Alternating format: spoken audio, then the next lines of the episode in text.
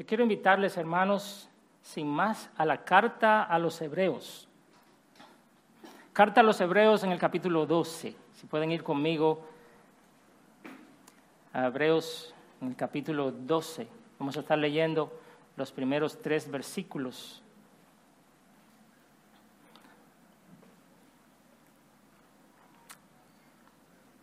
Dice así la palabra del Señor. Por tanto, puesto que tenemos en derredor nuestro tan gran nube de testigos, despojémonos también de todo peso y del pecado que tan fácilmente nos envuelve. Y corramos con paciencia la carrera que tenemos por delante, puesto los ojos en Jesús, el autor y consumador de la fe quien por el gozo puesto delante de él soportó la cruz despreciando la vergüenza y se ha sentado a la diestra del trono de Dios. Consideren pues a aquel que soportó tal hostilidad de pecadores contra él mismo, para que no se cansen ni desmayen, ni se desanimen, perdón, en su corazón. ¿Hay alguien aquí que haya corrido un maratón? Maratón, 42 kilómetros. No. Ok, vamos a bajar un poco. ¿Alguien aquí ha corrido un 20K?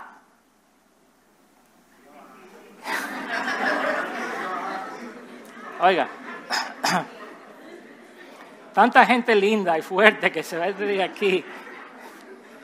Un 15K. No. Un 10K. Mire ahí un 10K, eso, un 5K. Señores, ya eso no es una carrera. no, la verdad es que yo no he corrido ni un 5K.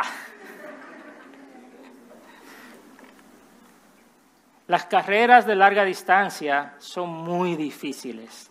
Los que han corrido esos 10K, déjenme hacerle una, un saludo.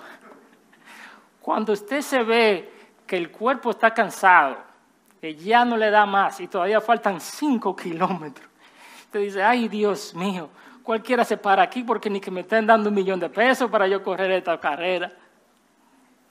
Sí, ¿alguna vez has tenido tú que sobrellevar una situación difícil, de mucha presión, porque tienes una meta?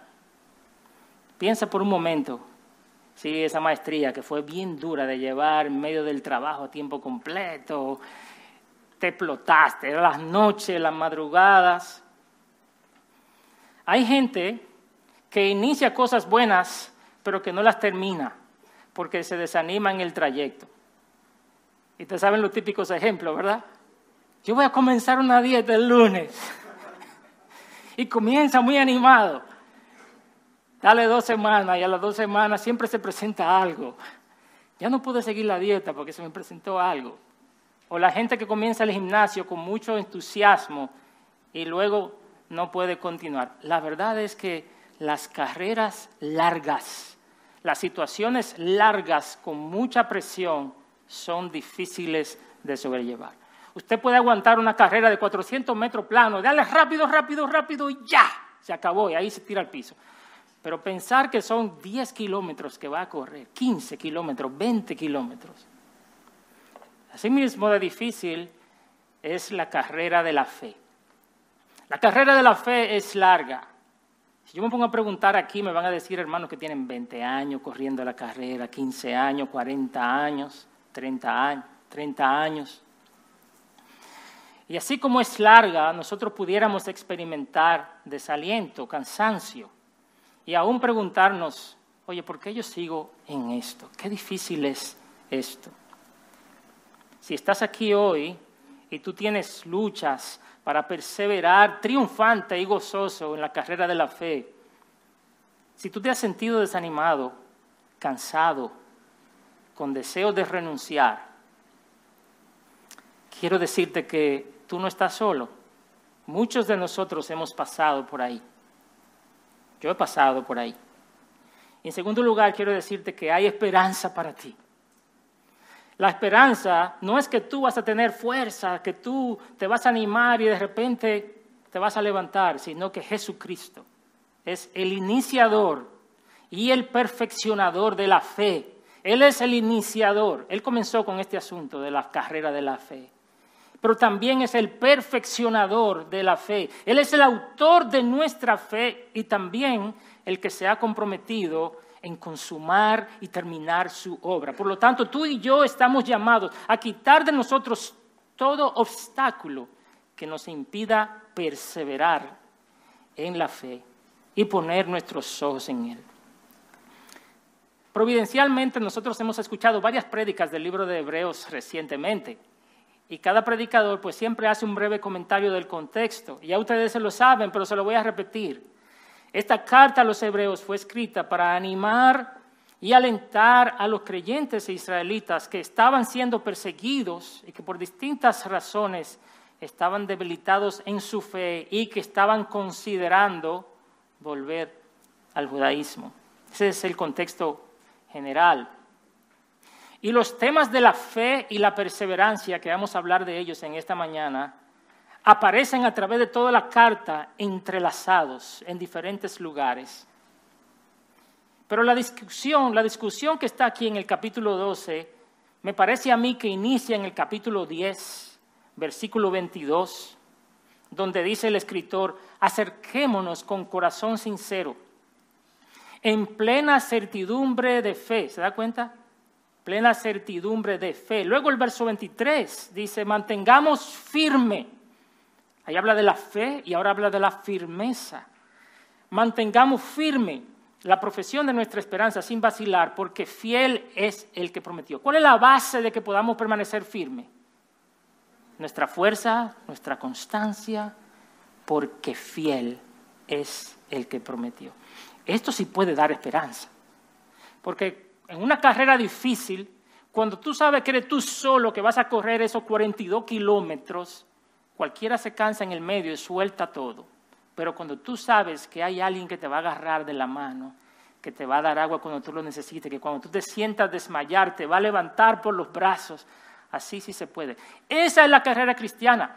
A mí me da mucha pena que hay gente que corre la carrera cristiana como si fuera corriendo con un saco de papa encima. Gente que vive el cristianismo como si el cristianismo fuera una carga pesada. Se pasan su vida tristes. Con la cara reflejan esa tristeza y esa amargura porque yo soy cristiano. Y el cristianismo es duro, hermano. Mire, esto es fuerte esto es difícil porque estamos en una batalla y solamente pueden pensar en los, en los sacrificios que tienen que hacer.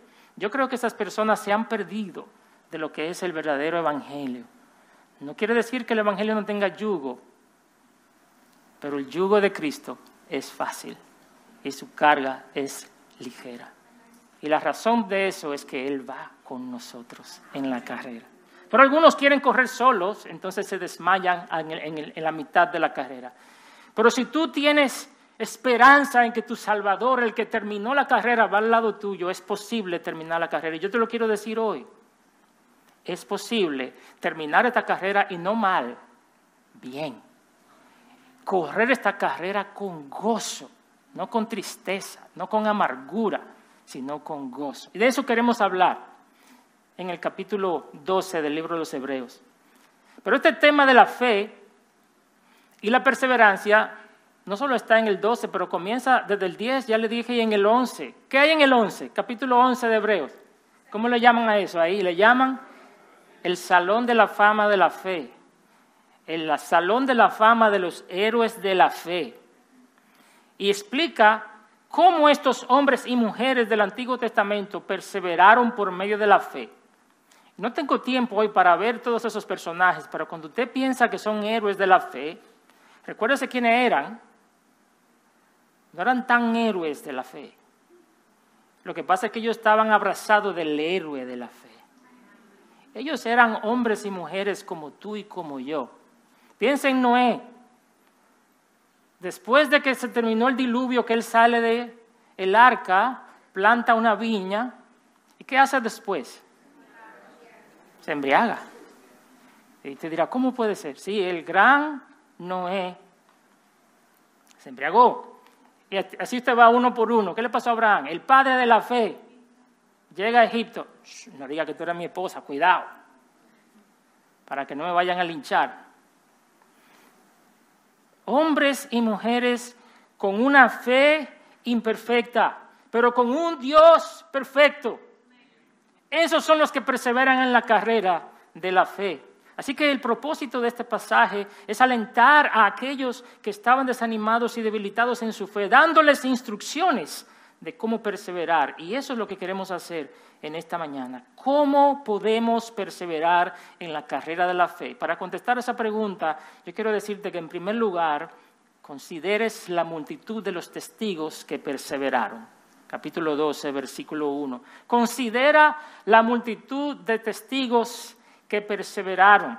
Ahí está en el versículo 1. Dice la escritura, por tanto, puesto que tenemos en derredor nuestro tan grande nube de testigos, y esa palabra nube está siendo utilizada aquí metafóricamente para referirse a algo mucho, como cuando uno, cuando uno dice, ahí había una nube de gente que no se podía ver. Eso es lo que está diciendo aquí. ¿Cómo sabemos que es posible terminar una carrera maratónica? ¿Cómo lo sabemos? porque muchos han terminado. Y eso es lo que está diciendo el escritor. Consideren la multitud de testigos, hombres y mujeres, algunos de los cuales están en el capítulo 11, que ya terminaron. No eran supergente, no eran mega héroes, eran gente común, como tú y como yo, que terminaron por la gracia de Dios.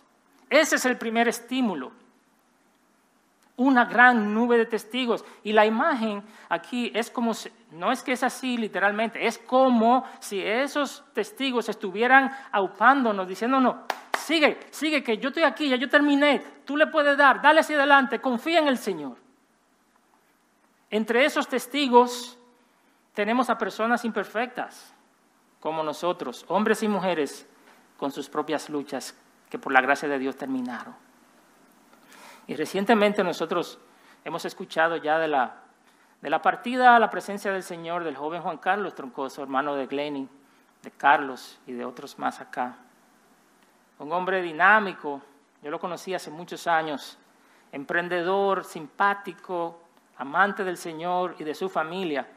Por la gracia y el poder de Dios, Juan Carlos perseveró en la carrera de la fe. Perseverar es la clave.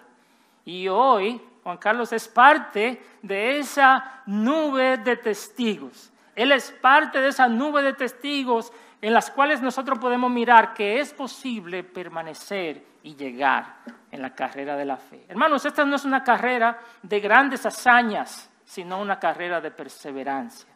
A ver si se lo puede decir a la persona que está al lado. Es una carrera de perseverancia. No es de grandes hazañas. Pero esos millares de testigos pudieron perseverar por medio de la fe. Ninguno de ellos tenía una fe perfecta. Pero ustedes ven que el capítulo 11 de Hebreos dice, por la fe tal persona, por la fe fulano, por la fe mengano, por la fe Abel, por la fe cada uno de ellos perseveró por la fe. ¿Qué relación hay entre la fe y la perseverancia? ¿Qué relación hay? Bueno, la fe energiza nuestra perseverancia. Ahora, ¿qué pasa cuando la fe se debilita?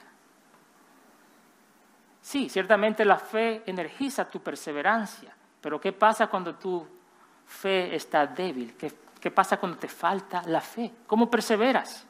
Y vamos a ver eso en esta hora también. El libro de Hebreos capítulo 11, verso 1 dice, es pues la fe, la certeza de lo que se espera, la convicción de lo que no se ve. Certeza es la palabra sustancia. Sustancia, sustancia, es algo que se toca prácticamente. Es como si nosotros pudiéramos tener la sustancia de algo que todavía no ha llegado, pero que estamos totalmente convencidos de que vendrá. Esa es la palabra que está ahí. Es decir, es como si tú pudieras decir, aquí está. Esa es la fe. Nos hace poder tocar lo que esperamos, aunque no lo veamos? La respuesta es, ¿puedes tú palpar algo que todavía no ha llegado? ¿Cuál es la respuesta? No, pero por la fe sí. La fe nos permite palpar la sustancia de lo que todavía no ha llegado. Es una convicción sobre algo que es seguro, una certeza. Y esa certeza tiene su base en el objeto de la fe. ¿Quién es el objeto de nuestra fe? Nuestro Salvador. Esta fe nos da esa seguridad porque su objeto es totalmente confiable. Por eso que podemos decir que es la sustancia, porque el objeto de nuestra fe, que es el Señor, es completamente confiable. Dios nunca ha fallado, Él nunca cambia y siempre cumple sus promesas. Por eso nosotros podemos tener fe. Ahora, el segundo elemento de la fe es la convicción.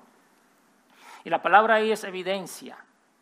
Evidencia, sí la evidencia de lo que no se ve. En otras palabras, lo que está diciendo el autor es que la fe nos permite palpar la sustancia de lo que no vemos y tener la evidencia de lo que esperamos sin que lo hayamos visto. ¿Cómo? La fe es evidencia. Yo pensaba que la, evidencia era lo que tú podías tocar. Bueno, la fe es la evidencia del creyente. Por eso cuando la gente te pregunta, ¿cómo tú puedes demostrar que Dios existe? Tú le dices, yo creo en Él. Tú puedes comenzar a darle argumentos, el argumento cosmológico, el argumento del diseño, el argumento teológico, tú puedes darle todo eso. Pero cuando tú le dices, yo sé en quién he creído, Él está en mi corazón, Él está en mi vida, me ha cambiado.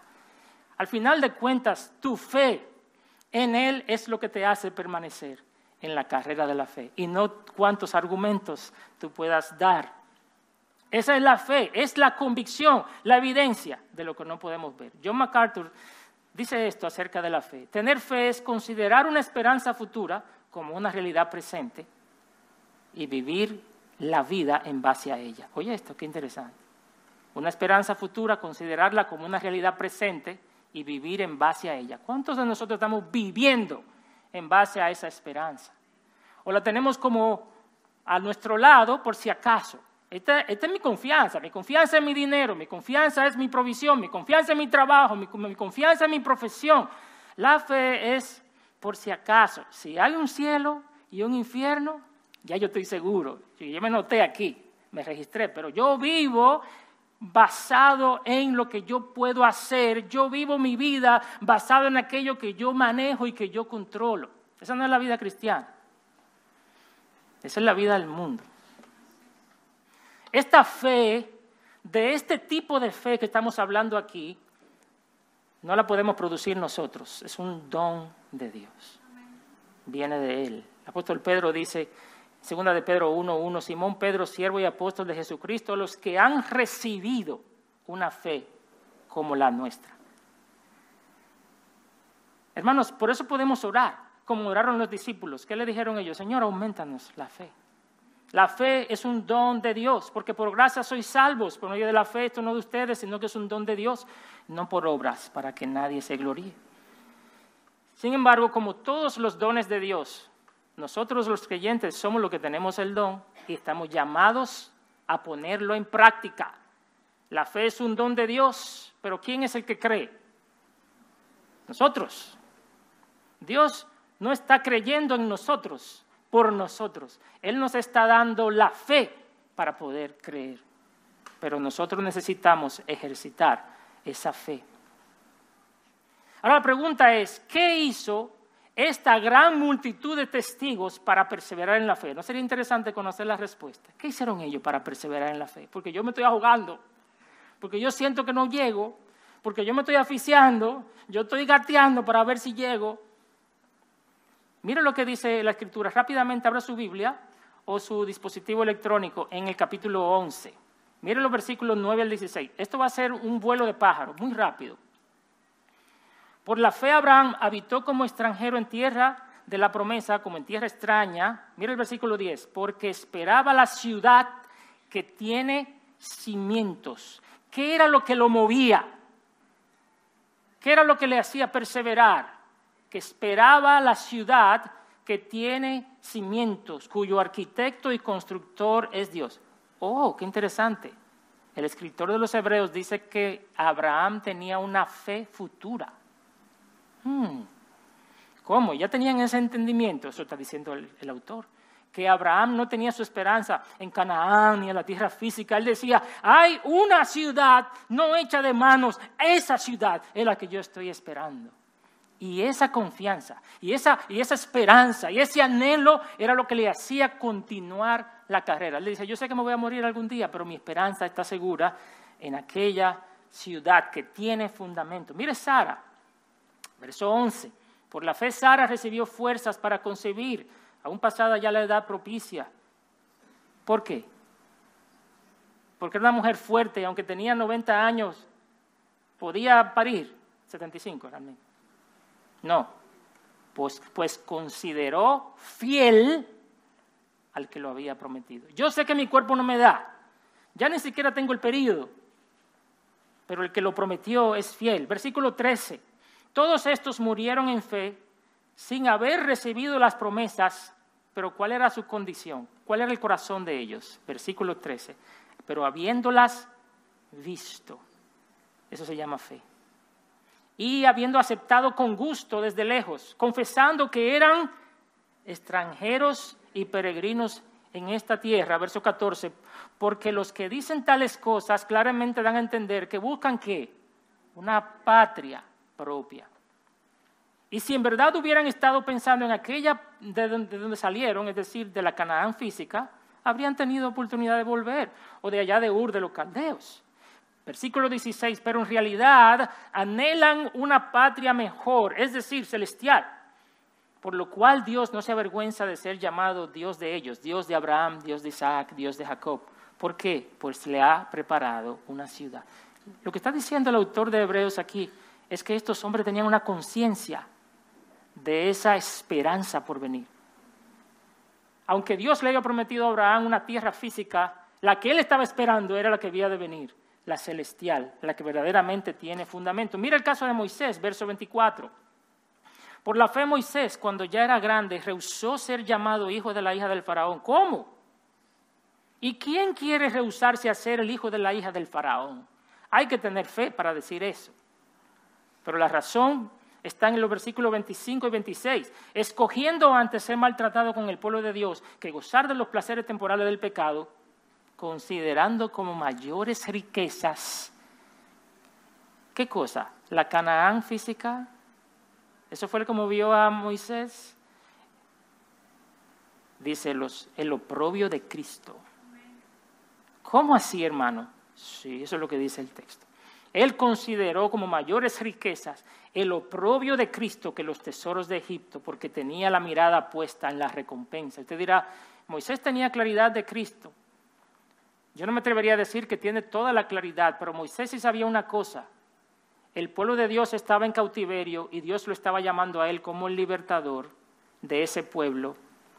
Y eso fue lo que él fue a hacer. En ese sentido, Moisés tipifica a Jesucristo como el salvador de este pueblo. Y cuando salen a través de las aguas del Mar Rojo y entran al desierto y allí Dios le da la ley, Moisés tenía un entendimiento claro de que él había renunciado a los placeres de Egipto por la salvación de este pueblo. Por eso él dice que él prefirió los, el oprobio de Cristo. Si usted mira la vida de, de Moisés, 40 años en el desierto como pastor de ovejas y 40 años en el desierto como pastor de israelitas. Yo creo que los primeros 40 años fueron mejores que los segundos. Las ovejas que él tenía allá en Madián eran más obedientes que las ovejas que le tocó después.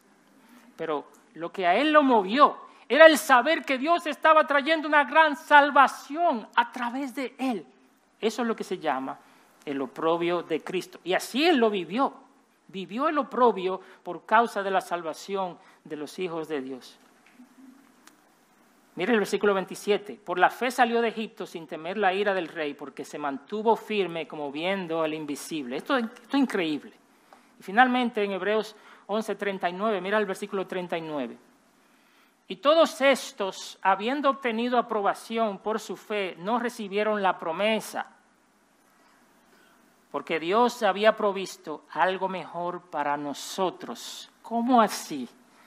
Ellos no, no, habían recibido la promesa porque la promesa todavía no se había dado. La promesa es una persona. Ellos tuvieron que esperar Y todos ellos murieron en esperanza. Ellos murieron conforme a la promesa de Dios, mirándola de lejos. Pero, oh, a nosotros nos ha tocado palparla.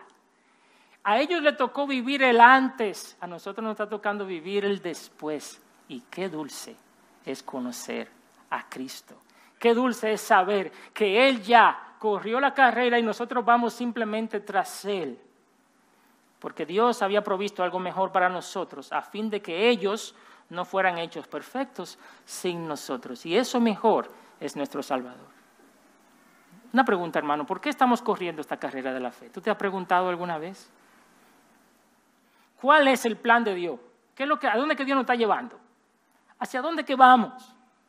¿Qué es lo que Dios quiere hacer con nosotros? ¿Estoy yo aquí por simple relación social, porque conozco a alguien, porque me crié con una familia cristiana, porque alguien me trajo, porque los evangélicos son gente bien, ni tan bien, ¿eh? Algunos de nosotros no somos tan bien. ¿Por qué estás aquí? Yo quiero tomarme un momentito solamente para que nosotros veamos cuál es el plan de Dios y qué es lo que Dios se propone. ¿Qué es lo que Dios se propone desde el principio con nosotros? El plan de Dios es habitar con los seres humanos, ser su Dios y ellos su pueblo. Habitar con los seres humanos, ser su Dios y ellos su pueblo.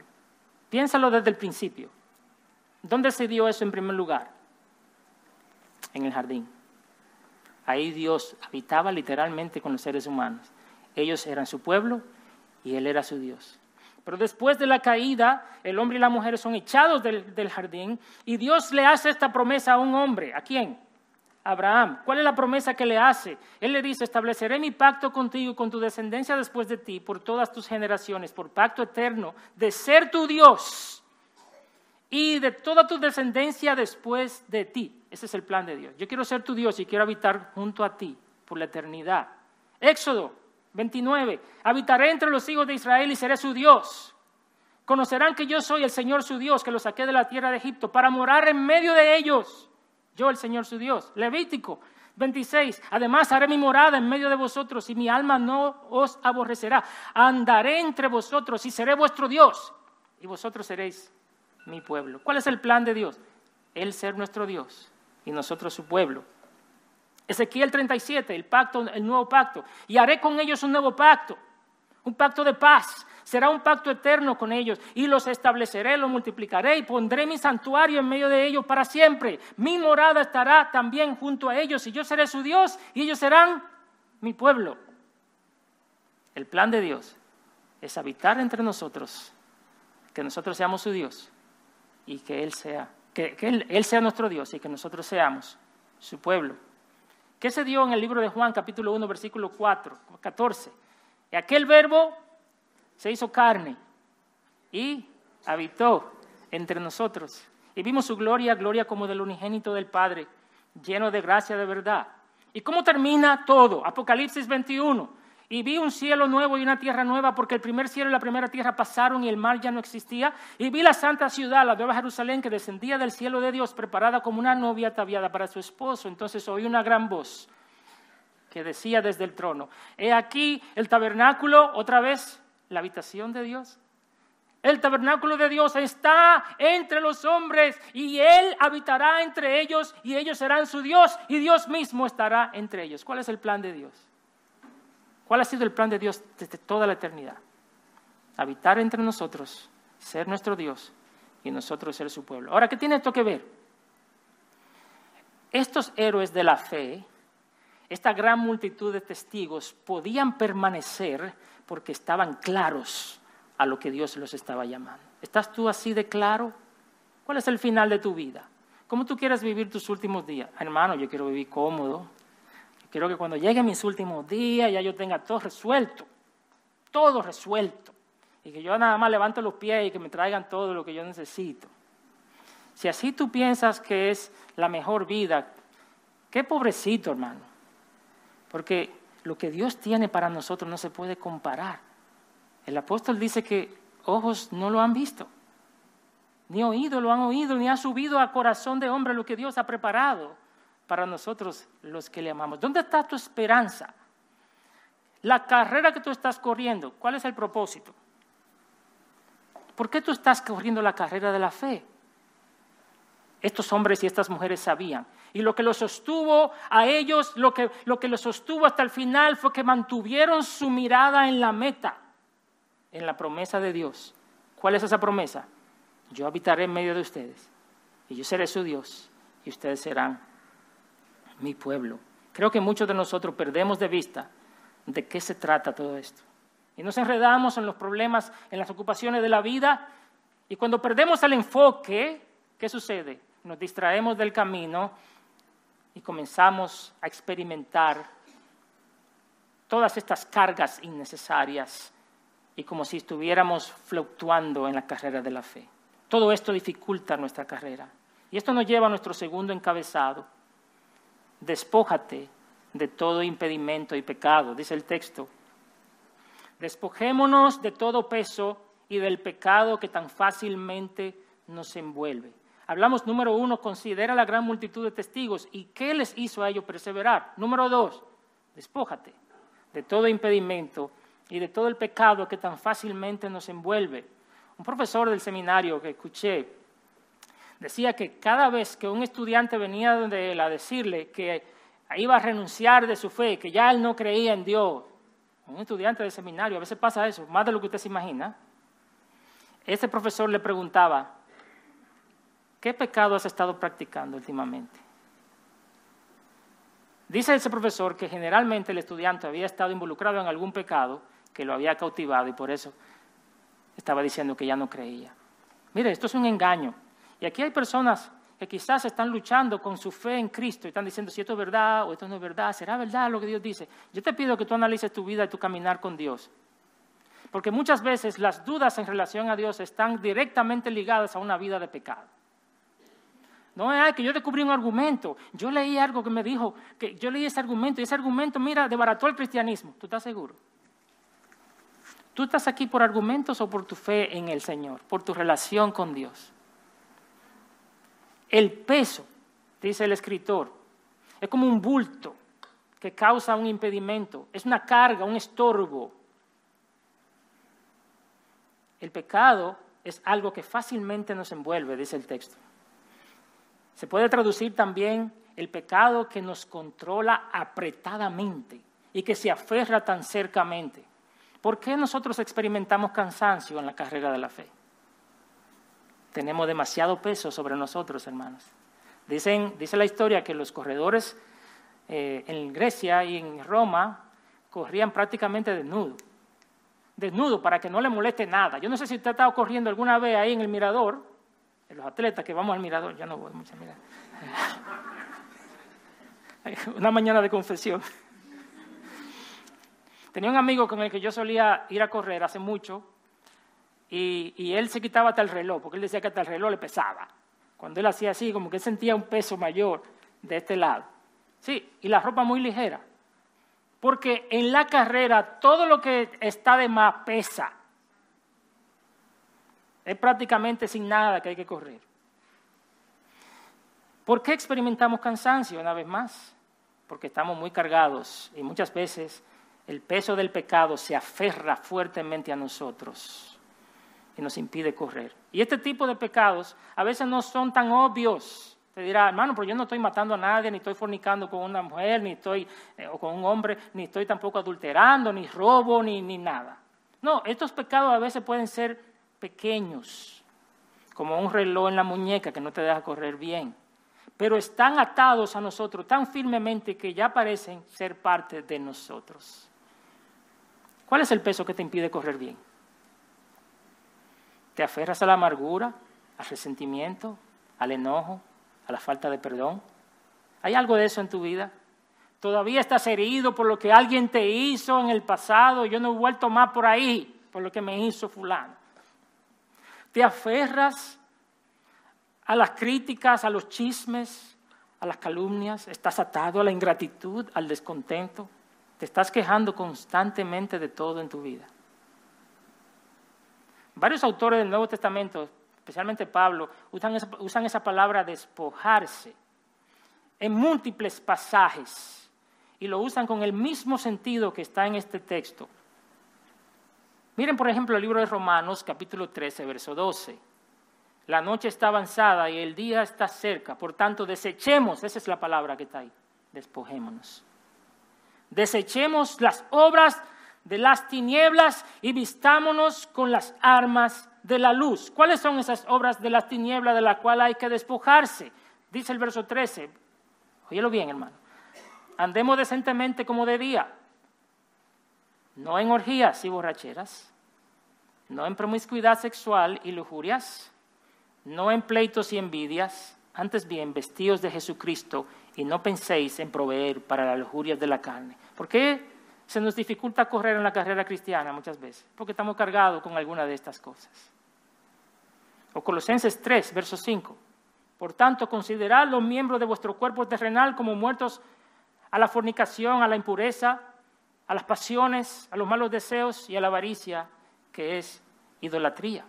Pero ahora dice, versículo 8, desechad también ustedes todas estas cosas. Miren qué fácil. Un relojito de la ira, que me lo he llevado todo el tiempo, que ya parece que es parte de mí. Una cadenita del enojo. Voy corriendo, esa cadenita me hace así, no me deja correr bien. Un pantaloncito que tiene un ribete de este lado que se llama malicia.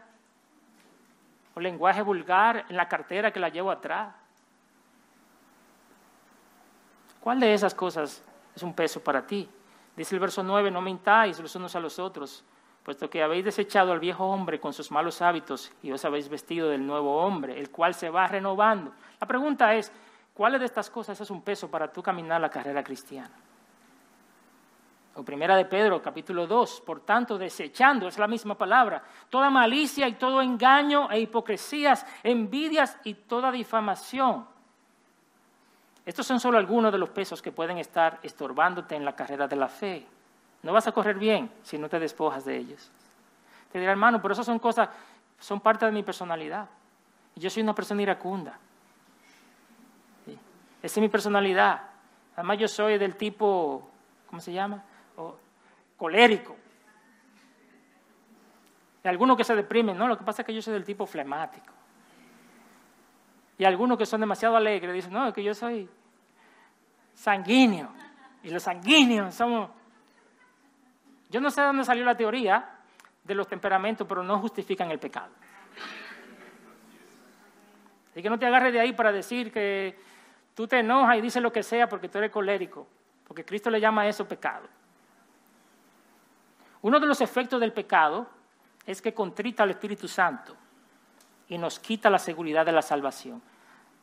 ¿Te ha pasado que tú acabas de cometer un pecado feo y tú, sientes, en esa, tú estás en ese remordimiento y tú estás pensando, ¿seré yo salvo? ¿O solo a mí me ha pasado? ¿A quién le ha pasado que se ha preguntado su salvación en medio de un pecado? Y yo, no puede ser. Yo soy cristiano. Porque el pecado tiene ese efecto. Te quita la seguridad, no que te quita la salvación necesariamente. Nos, debilitamos en la fe cuando no estamos tratando con nuestros pecados apropiadamente. Todos a la verdad pecamos, pero el cristiano está llamado a santificación, a apartarse del pecado y batallar contra él. No te acomodes a tus pecados, renuncia continuamente a ellos. Hay un pasaje que se ha hecho para mí como mi bandera. Está en Primera de Corintios capítulo 9. Yo lo quiero leer contigo. Versículo 25. Primera de Corintios capítulo 9, versículo 25. ¿Por qué no perseveramos en la carrera de la fe? Porque tenemos demasiado peso encima. Y lo grande es que no, no queremos lidiar con él. No, que el relojito, el relojito se me ve bien. Es, además es Apple Watch. Se comunica con mi celular, que también lo tengo aquí. Y voy corriendo y ya tú sabes, voy mirando. Tenemos demasiado peso y nos acomodamos a esas cosas. Y las justificamos también. Pero mira lo que dice el apóstol Pablo y leer esto del apóstol Pablo a mí me da tremendo miedo en mi corazón. Porque si hay alguien que yo digo que después de Cristo estaba seguro que. Miren lo que dice, versículo 25. Y todo el que compite en los juegos se, abstiene de todo. ¿De qué, se, ¿De qué se abstiene? De todo. Ellos, los que compiten en los juegos, Pablo está hablando de los deportistas, Ellos lo hacen para recibir una corona corruptible. Imagínense ustedes, ¿usted cree que yo voy a, esforzarme así por un laurel? No, a mí denme dinero. Por lo menos si voy a correr eso, no me pongan el laurel, denme algo. Ellos lo hacen para recibir una corona corruptible, pero nosotros dice una incorruptible. Es decir, si ellos pueden, si ellos pueden abstenerse de todo por un laurel, nosotros deberíamos abstenernos de todo por una corona incorruptible. Esa es la lógica. Por tanto, yo de esta manera corro, y ahí es Pablo que está hablando personalmente, no como, no como sin tener meta. De esta manera peleo, no como dando golpes al aire, sino que golpeo mi cuerpo y lo hago mi esclavo. No sea que habiendo predicado a otros, yo mismo sea descalificado. Dígame si eso no es sobrio. O sea, tú te puedes pasar la vida predicándole a otros y si tú eres indulgente contigo mismo, tú puedes terminar descalificado de la carrera. Ese es el contexto que está aquí. No me pregunten cómo. Yo sé que usted está ahora mismo luchando con la doctrina de la seguridad, de la salvación, la perseverancia de los santos. Yo no me voy a meter por ahí. Solamente estoy diciendo lo que el texto dice. Pablo está diciendo que él se abstiene de todo. Pablo está diciendo, yo golpeo mi cuerpo, no en el sentido físico, sino que él no le da al cuerpo lo que el cuerpo quiere. No vaya a ser que después de haber sido él un heraldo, un predicador para otros, al final de la carrera, por haber sido indulgente consigo mismo, él quede descalificado. Desechar o despojarse del pecado significa confesarlo y arrepentirse. Así que ve pensando en esas cosas que te están siendo un peso para correr la carrera. Quizás anda con el celular en el bolsillo, quizás tiene el relojito aquí, una cadena que... ¿Qué es? confiésalo, arrepiéntete y apártate. Tu vida de fe será más gozosa, hermano, si comienzas a quitar el peso de los pecados que están sobre ti, especialmente aquellos que se disfrazan como parte de tu personalidad. Ay, que yo soy así. No debería ser así. Hay gracia perdonadora en Cristo Jesús. Podemos traer nuestras cargas y descansar en Él. Eso es lo bueno de esta carrera, que no es una carrera de performance, de, desempeño, es una carrera de gracia, es una carrera de confianza. Si tú estás luchando con un pecado y has estado luchando con ese pecado por mucho tiempo y no has podido vencer, ¿qué debes hacer? Busca ayuda. Acércate a alguien, acércate a un hermano que está venciendo, acércate a tus líderes. Para eso Dios te pone en un cuerpo de iglesia local y dile, hermano, estoy luchando con este pecado y no logro vencer. Ayúdenme. Vence tu orgullo y comparte tu situación con alguien. Hasta ahora hemos visto dos acciones para perseverar en la carrera. Primero, aprender de la multitud de testigos que fueron antes de nosotros. Y segundo, despojarnos de todo impedimento del pecado que nos envuelve. En tercer lugar, el texto nos dice, corre con perseverancia. Versículo 12, versículo 1, parte C. Corre con perseverancia la carrera que tiene por delante. Corre con resistencia. Corre con paciencia. ¿Cuántos de los que estamos aquí son como yo, que son impacientes? Yo soy impaciente. Y lo confieso. Cuando, vengo, cuando venía del, del funeral, un funeral ahí en el jardín memorial, llego al tapón de la Colombia. Ay, ay, ay, yo escuché a algún hermano diciendo, ay, ay, ay. Hermano, yo estaba ahí en ese tapón de la Colombia. Yo digo, no puede ser. No puede ser. Entiendan que yo acabo de llegar de Indiana. Es un estado pequeño y de un pueblo que se llama Lafayette, que es más grande que Santo Domingo, tiene 60 mil gente. Ahí no hay tapones nunca. Y las calles son amplias. Así que yo estoy ahí en la, en la Colombia con todo este motorista pasándome así a millón en este tapón y, mi, y se me comienza a subir como la... Yo no puedo, no puede ser. Mi esposa me dice, ten paciencia, mi amor, que tú eres muy impaciente. Yo confieso que soy impaciente. No me gusta esperar. Soy del tipo de gente que quiere que las cosas pasen ya, ahora. No me gustaban los anuncios cuando estaba niño, estábamos viendo la película. Ya eso no pasa porque todo el mundo tiene streaming, pero cuando, cuando para algunos que no estaban nacidos en ese tiempo, existía un tiempo Había una vez que no existía el Internet. Yo soy de la época donde no existía el Internet y donde teníamos televisores que había que ir y darle a un botón así. Había un tiempo. Y los canales tampoco se cambiaban así. Había que darle. Y cuando se rompía esa orejita, ¿qué hacíamos? Buscábamos un cubierto, una cosa. Así que, y había que ver lo que le ponían a uno en la televisión, ¿verdad? Era lo que le ponían a uno. No había forma de tú elegir. Ah, dale skip a los anuncios. No se le podía dar skip. Así que yo me desesperaba cuando venían los anuncios y cambiaba para otro canal para ver si estaban dando algo sin anuncios. Es el tipo de persona que soy yo, ya ustedes saben.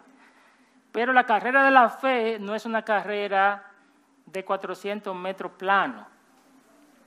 Es un maratón. Y a, los maratonistas, el consejo que le dan es, corre de manera firme y estable, no te vaya demasiado rápido. Mantén un paso, le dicen, mantén un paso, porque si el tipo sale disparado en los primeros cinco segundos, tú lo vas a encontrar en el piso, allá adelante, y tú le vas a pasar por el lado. ¿Y qué te pasó, mi hermano? Él salió corriendo, pero se paró en el camino. Es decir, la carrera de la fe, hermano, no es una carrera de desempeño, demostrar que tú puedes. Es una carrera de permanencia, es una carrera de perseverancia. Y a veces perdemos de vista esto. A los seres humanos nos gusta el camino fácil. ¿A cuántos les gusta más el camino fácil que el difícil? Claro, ¿y a quién le gusta el camino difícil? Pero esta carrera de la fe requiere de cierto esfuerzo y de sacrificio. Pensar en la fe como una carrera nos da una perspectiva bíblica correcta. Esta carrera comienza con la conversión y termina con el regreso de Cristo o con nuestra muerte, nosotros yendo a la casa del Señor. Es una carrera que requiere disciplina, ejercicio, abstinencia, dolor, sufrimiento, pero que tiene un desenlace asegurado. No es que vamos a ver si tú llegas, es que tú vas a llegar. La única pregunta que hay es cuándo. Pero de que vas a llegar, vas a llegar por la gracia de Dios. En ocasiones dudamos del amor de Dios y de su cuidado para nosotros cuando nos enfrentamos a desafíos físicos. Tú has tenido enfermedad terrible y tú te ves ahí llorando y tú dices, ¿cómo puede ser que Dios me ame? ¿Te ha pasado alguna vez?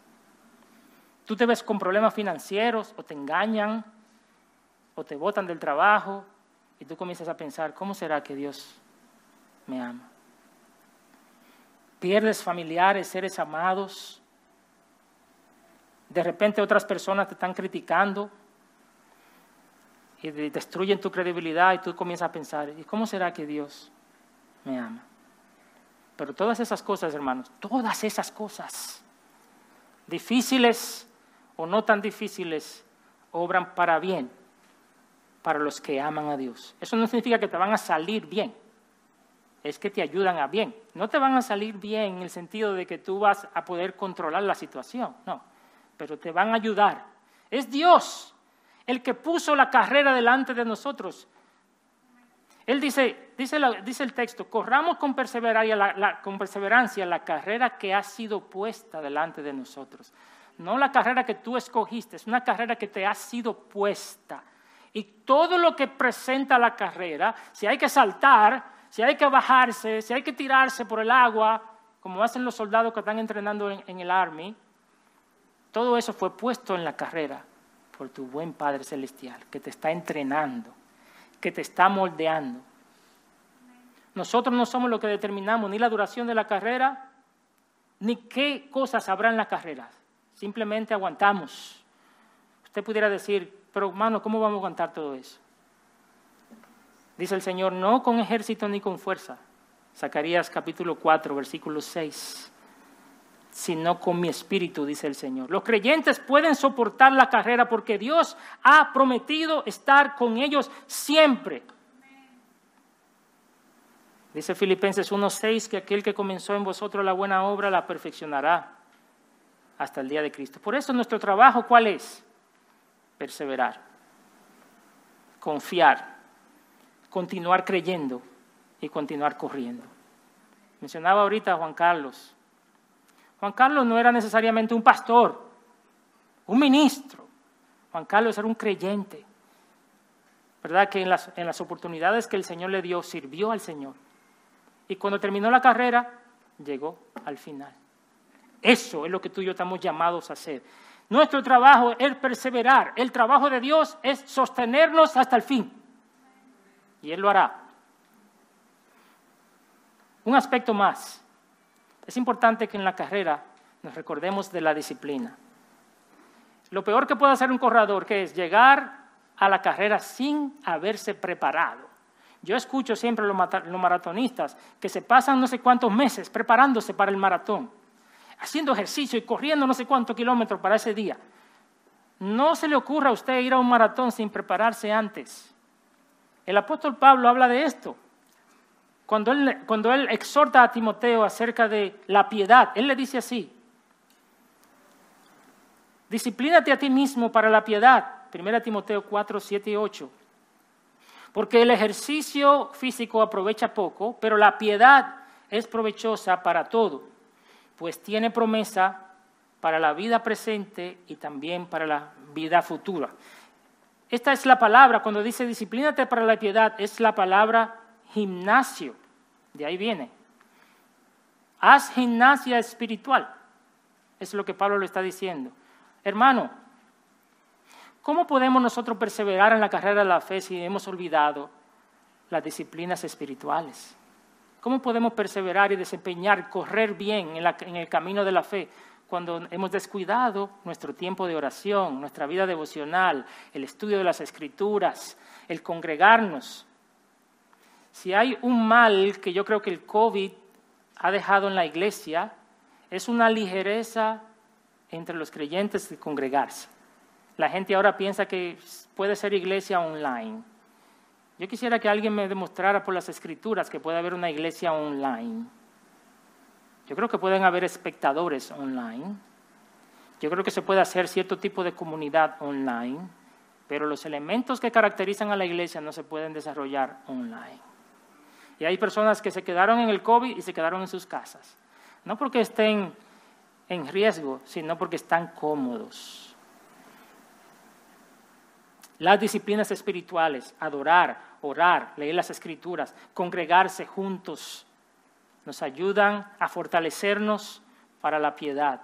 Hemos visto tres acciones y la última está en los versículos 2 y 3. Enfócate en la victoria de Cristo. Todo esto nos puede resultar muy difícil, pero estos últimos dos versículos nos dan una gran noticia. Cristo nos ha provisto la victoria y el ejemplo. Puesto los ojos en Jesús, el autor y consumador de la fe, quien por el gozo puesto delante de él, soportó la cruz, despreciando la vergüenza, y se ha sentado a la diestra del trono de Dios. Consideren pues aquel que soportó tal hostilidad de los, tal hostilidad de los pecadores contra él mismo para que no se cansen ni se desanimen en su corazón. Pon tu mirada en la victoria que Cristo ganó. Él es el pionero, Él es el autor de nuestra fe, Él es el consumador de nuestra fe. Él soportó la cruz y la vergüenza por ti y por mí. Él venció la muerte y se sentó a la diestra del trono de Dios y con eso aseguró tu victoria. En segundo lugar, sigue su ejemplo. Él se enfocó en el gozo que, que estaba esperándole de salvar a los pecadores y por eso soportó la hostilidad de pecadores. Piensa en la salvación, hermano. Una eternidad con Cristo, disfrutando de Él para siempre. Piensa en la plenitud de la vida venidera. Enfoca tu mirada en la eternidad y esto te fortalecerá para tomar tu cruz cada día y seguir a Cristo. ¿Tienes dificultades? Jesús también tuvo. ¿Experimentas tu vergüenza hostilidad? Jesús también. ¿Obtuvo Jesús el premio? tú también. Quizás haya alguien aquí que está escuchando este mensaje y que piensa que la carrera cristiana es imposible. Si tú has considerado el camino del Señor, pero te lo encuentras inalcanzable y piensas que tú no eres capaz de seguir a Cristo, quiero decirte que por un lado tienes razón. Nadie es capaz de seguir a Cristo en sus fuerzas. Ninguno de nosotros lo puede hacer, pero Jesucristo es el autor y perfeccionador de la fe y Él ya corrió la carrera. Él fue a la cruz por ti y por mí. Él soportó la vergüenza de nuestro pecado. Él abrió un camino, siendo posible que nosotros, los pecadores, nos acercáramos a Él. Así que si tú piensas que tú no puedes ser cristiano, tú lo puedes hacer por la gracia de Él, porque Él abrió el camino para que todo aquel que en Él cree no se pierda, sino que tenga vida eterna. Yo te imploro que tú te arrepientas de tus pecados y que pongas tu fe en Jesucristo y comiences a correr esta carrera con gozo, una carrera que tiene un final seguro. Abraza a Cristo y comienza a correr esta carrera. Y tu hermano, fija tus ojos en Cristo y terminarás bien.